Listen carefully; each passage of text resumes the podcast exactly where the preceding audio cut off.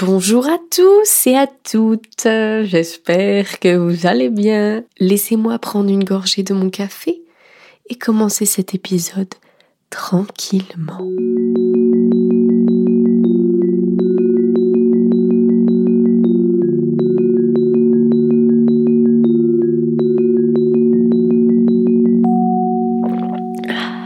J'adore le café, c'est hyper addictif. J'espère que tu vas bien et j'espère sincèrement que tout se passe bien de ton côté. Quand je te souhaite ça, c'est réel. Je te souhaite que des bonnes choses de toute façon. Si tu passes une phase où ça va pas trop, je t'envoie énormément de soutien, énormément d'amour, énormément de love. Et que si tu vas bien, bah ma sœur, mais keep going en fait, genre keep glowing et tu mérites surtout d'aller bien en fait. Bref, après cette petite interlude santé mentale, on va partir sur un épisode qui n'est facile à tourner, mais nécessaire. De toute façon, je vais mettre un trigger warning évidemment, mais on va parler d'agression sexuelle. Donc, qu'est-ce que c'est d'être une femme dans une société d'hommes avec le principe d'hypersexualiser les femmes à partir du moment où elles commencent à avoir un petit peu de sein, un petit peu de hanche, parce que du coup, vu qu'une femme, euh, elle sert à rien à part être soit une mère, soit une putain, ça c'est les mots de Virginie Despentes. Quand tu grandis et que tu commences à avoir des formes, on te fait des remarques déplacées, mais également des gestes déplacés, des agressions littérales, au sens du terme littéralement, des agressions sexuelles. Et tu subis des violences sexuelles avec. En fait, tu n'as rien demandé à part être une femme. Enfin, tu ne l'as même pas demandé être une femme en fait, puisqu'on choisit pas son sexe hein, quand on est. En fait, j'ai une note dans Apple Note où euh, j'avais écrit, déjà je commençais déjà à avoir la haine quand j'avais 16 ans, j'avais écrit en fait toutes les remarques, tout, tout, ce qui a pu se passer, tous les, bah, toutes les agressions sexuelles littéralement euh, que j'ai pu subir en me disant mais c'est pas normal. Je vais pas vous mentir, c'est pas facile. Donc j'ai un peu repoussé l'enregistrement de cet épisode, mais il y a un moment, il faut y aller parce que il faut libérer la parole et surtout te faire rendre compte à toi qui écoute cet épisode que tu n'es pas seul. Donc j'avais écrit une première anecdote où en fait c'était le nouvel an, j'avais 16 ans. Et à ce moment-là, j'avais mis une robe moulante noire. J'étais trop belle dedans, je l'adorais. C'était une H&M. Elle était un peu en velours noir, tu vois. Elle était vraiment trop trop belle et je me sentais trop bien, trop trop fraîche dedans. En fait. J'étais quelqu'un quoi. Ce soir-là, j'étais quelqu'un. Et en fait, il y a un des mecs avec qui j'étais en soirée à ce moment-là qui a dit à un de ses potes Ouais, euh, la robe de Romane, euh, ça justifie le viol. Donc, déjà, ce ne sont pas des choses qu'on dit à 16 ans. Ce ne sont pas des choses qu'on dit tout court, en fait. Peu importe l'âge. Mais encore pire à 16 ans. C'est-à-dire que tu, tu, ne mesures même pas ce que tu es en train de dire, en fait. Et donc, ce pote à qui il l'a dit me l'a répété, Dieu merci. Quand je l'ai su, j'ai littéralement pété un plomb. Je suis aller le voir et je lui ai dit c'est toi qui as dit ça? Il m'a dit sans trop assumer, il m'a dit euh, ouais ouais j'avoue c'est moi et tout. Je ne sais plus vraiment ce que je lui ai dit mais je l'ai embrouillé en disant que ce n'était pas des choses qui se disaient que euh, peu importe ce que je fais de mon cul, si je, si je m'habille super court, en aucun cas la tenue justifie le viol. En aucun cas, d'accord? À aucun moment la tenue justifie le viol. Donc voilà, encore une fois, c'est la culture du viol, c'est la banalisation du viol et de la tenue justifie le viol. Donc c'est un peu fatigant. Donc voilà, donc ça déjà, ça m'avait quand même particulièrement marqué. Ensuite, une autre histoire qui, euh, on est sur un level au-dessus. Euh, j'étais en pool party entre guillemets, on était une petite dizaine à une soirée, c'était une soirée d'été, voilà. J'étais avec euh, des copains. En fait, c'était un mec qui habitait en campagne qui nous avait invités parce qu'il avait une piscine et qu'il n'y avait pas ses parents ce soir-là. Donc nous on vient et tout, sachant que euh, on était que trois meufs, il me semble, et il y avait cinq mecs, dont un qui voulait me gérer, mais qui m'intéressait vraiment pas. Et donc, ce soir-là, on est tous autour de la piscine, on passe un bon moment et au final il faisait euh, trop froid pour qu'on se baigne. Donc on était en tout cas tous en maillot de bain et on jouait au beer pong, euh, enfin on, s'amusait quoi, soirée classique, soirée banale. Du coup il y a le mec qui voulait me gérer qui parlait à son pote. Et en fait son pote ça je l'ai appris après, mais son pote ne me trouvait pas belle. Et donc, son pote, il a dit, mais euh, enfin, qu'est-ce que tu fous avec elle? En gros, elle est pas belle, elle est pas intéressante, enfin, euh, aucun intérêt, tu vois. Déjà, super sympa, merci mec. Et donc, ce mec qui voulait me gérer n'a rien trouvé de mieux que pour convaincre son pote que j'étais intéressante et que j'étais belle, prendre en photo mon cul sans mon consentement, alors que j'étais en maillot de bain, l'envoyer à son pote en disant Regarde, elle est baisable. Elle est baisable, elle a un bon cul, donc, euh, donc si elle est intéressante et si elle est belle. Donc réduire quelqu'un à son cul, c'est quand même trop grave. Et puis prendre une photo de mon cul sans mon consentement, sachant qu'il l'avait enregistré après, c'est pour ça que je l'ai appris. C'est encore plus grave. Là, je sais pas, franchement, au niveau juridique, de toute façon, la justice, bon. Voilà, mais euh, je sais pas si au niveau juridique, c'est considéré comme une agression sexuelle. En tout cas, bref, peu importe, il avait gardé cette photo dans son téléphone. Donc à un moment, bah voilà, bah comme par hasard, justement, à un moment, j'ai dû regarder les photos qu'il avait, je ne sais plus pour euh, x ou y raison, et je suis tombée sur une photo de mon cul. De ce soir-là, hein. là forcément ça vrille dans ma tête. Je me dis qu'est-ce que, enfin il se fout de ma gueule. Qu'est-ce que c'est que ça? C'est mon cul, ça je, je, le sais, tu vois. Je, je reconnais le maillot de bain, je reconnais la forme de mon cul. je suis désolée, c'est mon cul. Au moment précis où j'ai vu la photo, j'ai un peu perdu mes moyens en mode je ne savais même plus quoi dire. J'étais choquée en fait, un peu en état de sidération, tu vois. En mode euh, tu peux pas faire ça en fait. C'est irrespectueux au possible, tu peux pas faire ça. Surtout pour la justification, c'est en plus d'envoyer à son pote et de lui dire Non, mais regarde, elle est baisable, elle a un bon cul. C'est non en fait. Donc je vais le voir et je lui dis euh, Pourquoi t'as une photo de mon cul dans ton téléphone? Donc il m'explique. Je dis Mais mec, c'est trop grave, tu peux pas faire ça, tu supprimes la photo tout de suite en fait. Genre, euh, je, je sais pas si tu mesures ce qui se passe, mais tu me supprimes ça tout de suite. Donc au final, heureusement, il l'a supprimé. Euh, et, en fait, à ce moment-là, du coup, je, je me sentais pas bien autour de cette personne, forcément, vu que j'ai vraiment considéré ça comme une agression, en tout cas une, violation de mon intimité. Donc, je vais parler à ses potes qui étaient avec moi à ce moment-là. Justement, à ce moment-là, j'étais que la seule meuf. Toutes, toutes les autres meufs étaient parties quand j'ai découvert la photo. Et donc, le, les potes mecs qui étaient autour de moi, autres que lui, que mon agresseur, entre guillemets, enfin, je considère vraiment ça comme une agression, donc je, je vais l'appeler mon agresseur. Hein. Quand il n'y avait pas mon agresseur et qu'il y avait les autres potes mecs, je leur ai raconté. Et je leur ai dit, euh, je leur ai dit ce qui s'est passé. Ils ont absolument pas mesuré. Pour eux, ça n'était pas grave. Et après, je dis euh, que je suis pas bien autour de cette personne, que ah purée, purée, je me sens mieux autour de vous. Et c'est là qu'il y en a un des deux qui a été suffisamment sain d'esprit et on en avait reparlé. Il m'avait dit c'est vrai qu'à ce moment-là, quand tu m'as dit je me sens bien avec vous, je me suis rendu compte que bah, ça veut dire que t'avais vraiment mal vécu le truc. Donc là, j'ai un peu plus mesuré. Mais l'autre en avait rien à foutre. Pour lui, c'était vraiment pas grave, quoi. C'est comme si de rien n'était. Alors que moi, je me sentais trop mal toute la soirée et j'avais qu'une envie, c'était de partir.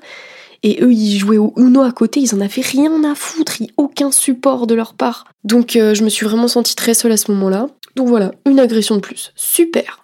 Une autre histoire. Donc là, on est plus sur euh, des agressions sexuelles, euh, c'est-à-dire des mains sur le corps, littéralement. Donc on est vraiment sur un level au-dessus. là, ce qui s'est passé, c'est que c'était la Coupe du Monde, donc Coupe du Monde 2018. Donc j'avais 18 ans. J'étais à Paris pour l'occasion, j'étais montée à Paris pour aller voir des copains et parce que je me suis dit que quand même une Coupe du Monde à Paris, ça pouvait être quand même assez exceptionnel. Donc je suis montée pour l'occasion. Donc on a commencé, en fait on a regardé le match chez un de mes copains euh, en banlieue. Et ensuite on s'est dit, bah, quand on a vu qu'on avait gagné, on s'est dit, bah let's go en fait, let's go à Paris, let's go sur les champs, on va profiter un max, ça va être trop bien. Et en fait il se trouve que bah, on avait pris la 12 et euh, ils avaient fermé les stations parce qu'il y avait vraiment excessivement beaucoup de monde. Donc on a dû descendre tous, genre c'était en gros, euh, c'était un terminus provisoire quoi. Donc on n'avait pas le choix de descendre, tous et toutes, sauf qu'on était beaucoup, beaucoup, beaucoup, beaucoup, beaucoup, beaucoup. Mais quand je dis beaucoup, c'est-à-dire qu'on ne pouvait même pas marcher en fait. Il y avait des bouchons humains. C'était monstrueux. Et du coup, au niveau des bouches de sortie, ça bouchonnait vraiment, vraiment fort. On est resté facile 30-40 minutes dans la bouche d'égout en fait, parce que c'était pas une bouche d'égout, là, là man.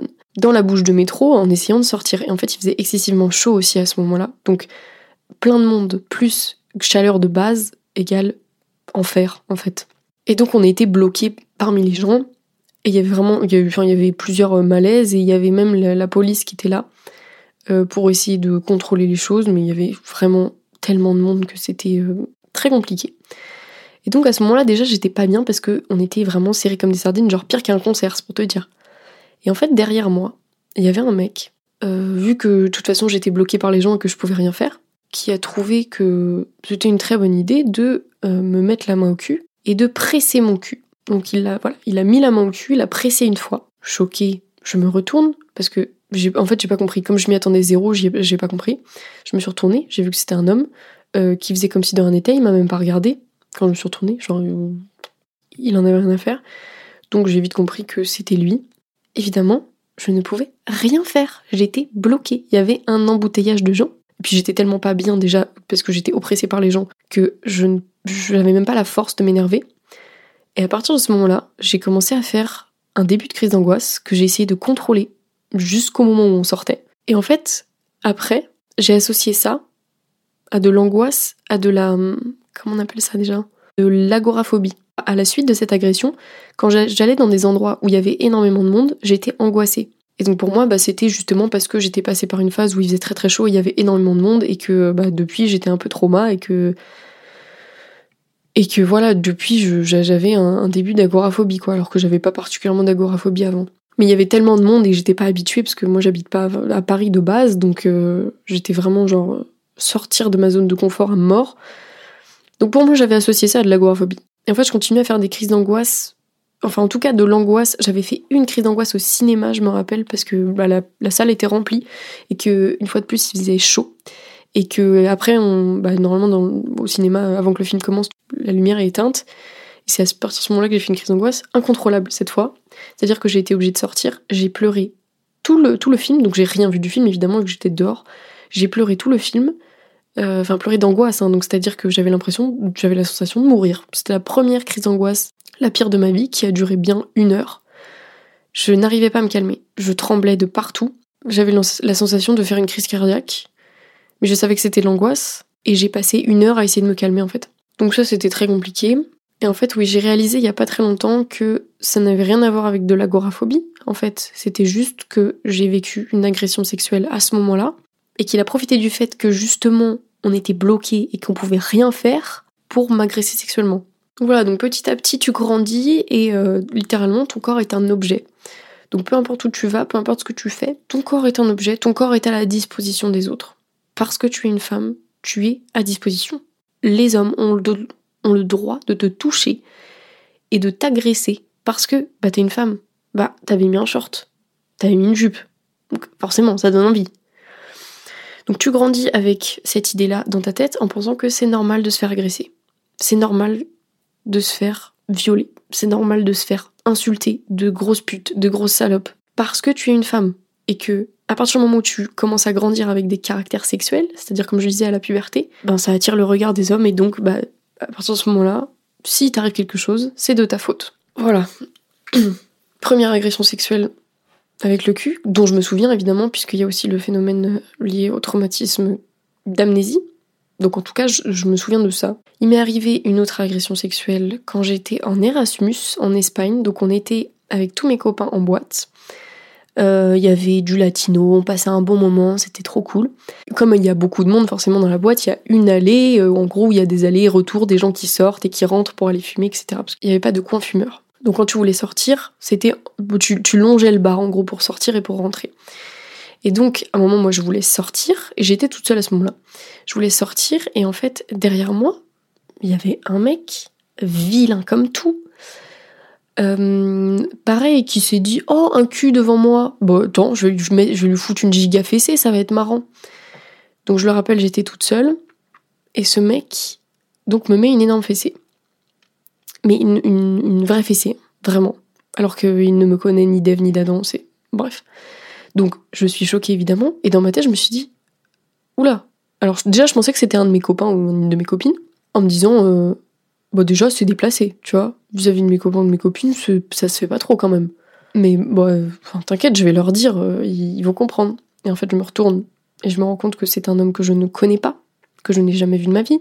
Et donc je le regarde très énervé en me disant c'est quoi ce bordel? Parce qu'évidemment c'était un espagnol, donc euh, lui il parle espagnol et moi je parlais bon, anglais un petit peu, mais du coup on se comprenait pas quoi. Donc je me retourne et il fait une tête en mode, je peux pas vous montrer parce qu'il n'y a pas les images, mais il fait une tête en mode, il lève les mains en mode je suis innocent, il fait une tête en levant les sourcils en mode vraiment non non non c'est pas moi c'est pas moi. Non j'ai rien fait. J'ai rien fait c'est pas moi. J'ai pété un plomb évidemment. Donc je lui ai foutu une tarte derrière la tête il a essayé de se défendre comme il pouvait, mais vraiment, il niait en bloc, alors venait, ça venait de se passer.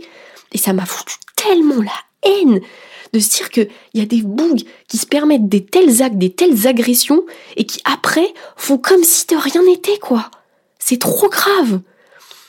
Et donc je le dis à mes copains très choqués, je dis, vous voyez ce mec là, il vient de me foutre la main au cul, il vient de me mettre une fessée. Évidemment mes copains comprennent tout de suite l'ampleur de la chose, ils comprennent tout de suite, ils le disent au videur en disant, euh, tu vois ce mec, il a agressé ma copine, il faut que tu le sortes, il faut qu'il dégage tout de suite. Et Dieu merci, en fait il y avait un videur qui était français et que comme on allait très très souvent à cette boîte, il commençait vraiment à nous connaître et il nous appréciait.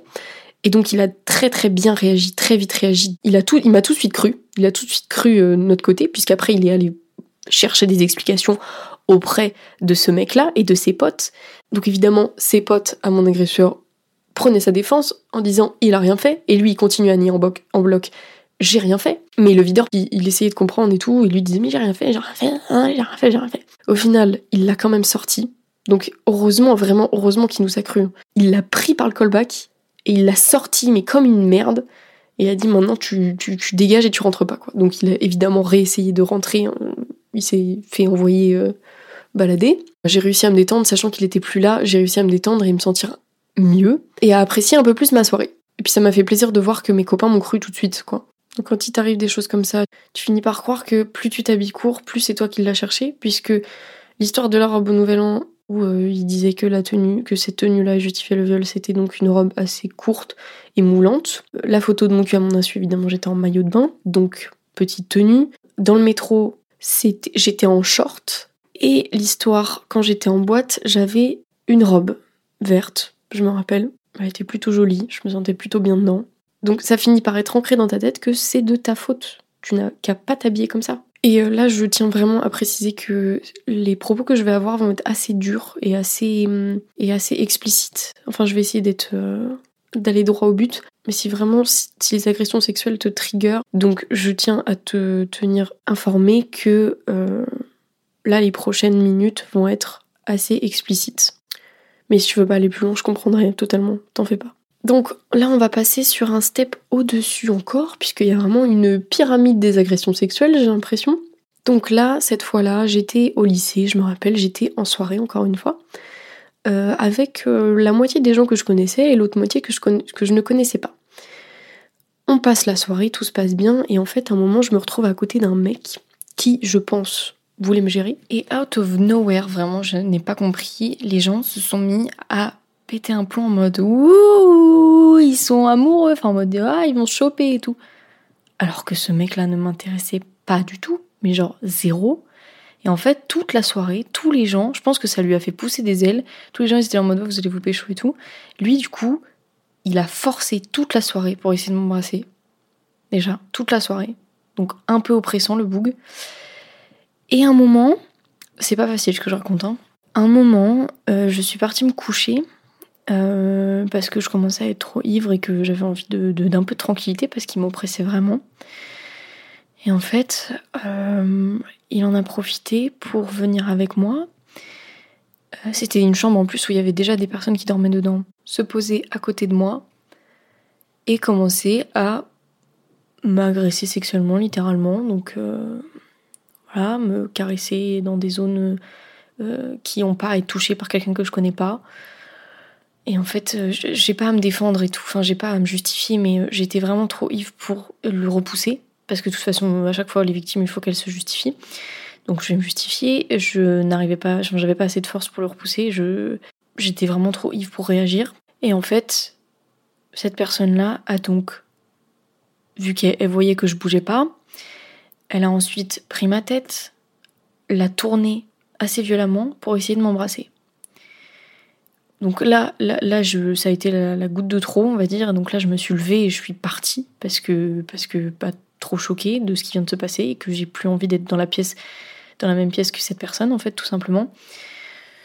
Donc je suis partie et j'ai dit à tout le monde, euh, ce, mec-là, littéralement, si on avait été, si on avait été que tous les deux dans la pièce et que euh, et que j'étais en train de dormir, puisqu'à ce moment-là je ne dormais pas, si j'avais dormi, je pense qu'il serait allé beaucoup plus loin. Donc j'ai dit à tout le monde, alors peut-être que j'ai extrapolé, mais en tout cas j'ai dit, il a voulu me violer. Donc Dieu merci, les personnes sur place, enfin en tout cas la personne qui avait fait la soirée sur place, a tout de suite très vite réagi, a, lui a hurlé dessus, lui a fait comprendre que ce sont des choses qui ne se font pas et lui a demandé de partir. Donc à ce moment-là, ça va. Il y, a, eu des réactions autour de moi. Donc je me suis pas sentie toute seule et, et je me suis pas sentie délaissée. Mais à la suite de ça, je l'avais dit au lycée à plusieurs de mes anciens copains. Et il y en a un qui a pas du tout compris et qui a dit c'est pas possible, je te crois pas, parce que ce mec-là, de toute façon, quand il voit qu'il ne me fait pas intéresser, euh, il va pas plus loin. Donc euh, t'es une menteuse. Et venant d'un ancien pote, d'un ancien ami, venant de la bouche de quelqu'un que je considère et que j'aime, il me dit je te crois pas. Donc déjà l'agression est violente et en plus on te dit t'es une menteuse. Et ça, je m'en souviendrai, je pense, toujours, et c'est peut-être pour ça qu'à l'heure actuelle, je ne suis plus amie avec cette personne. Mais c'était trop grave, c'était trop grave de pas se sentir soutenue. Heureusement que la majorité des gens me soutenaient et m'ont cru, mais cette personne-là ne m'a pas cru et je me suis dit, là, il y a un tri à faire dans mon entourage, c'est pas possible. Voilà. Donc ça, c'était particulièrement violent. Après, il y a d'autres agressions qui sont vraiment deux fois plus violentes que je n'ai. Je pense que je suis pas prête à en parler tout de suite maintenant. Parce que c'est trop explicite et parce que j'ai pas envie de me remémorer ce, genre de choses. Donc c'est mon choix, je ne vais pas en parler ça me fout mal là de, de, parler de tout ça, mais c'est ultra important. C'est pour ça que je le fais. Là, je le fais pas pour moi. Hein. Je le fais vraiment pour, pour toi qui m'écoutes et pour que tu te sentes pas seul et que tu, que tu puisses comprendre que, que ce ne sont pas des choses normales et que même à l'heure où tu crois que tu n'as pas vécu ce genre de choses, des fois, il se passe des réalisations, des, tu vois, ton cerveau, il, tu repenses à cette histoire et tu réalises avec ton point de vue d'adulte, tu te rends compte que ces choses-là n'étaient pas normales et que soit c'était une agression sexuelle, soit c'était un viol, mais que tu l'avais jamais réalisé vraiment. Alors que c'est le cas. C'est juste qu'on a tendance à trop minimiser ce qui se passe et, faire genre que c'est pas grave, quoi. Donc dites-vous que je ne suis pas la pire en plus, euh, dans le sens où en fait c'est fatigant puisque toutes les femmes ont une histoire à raconter.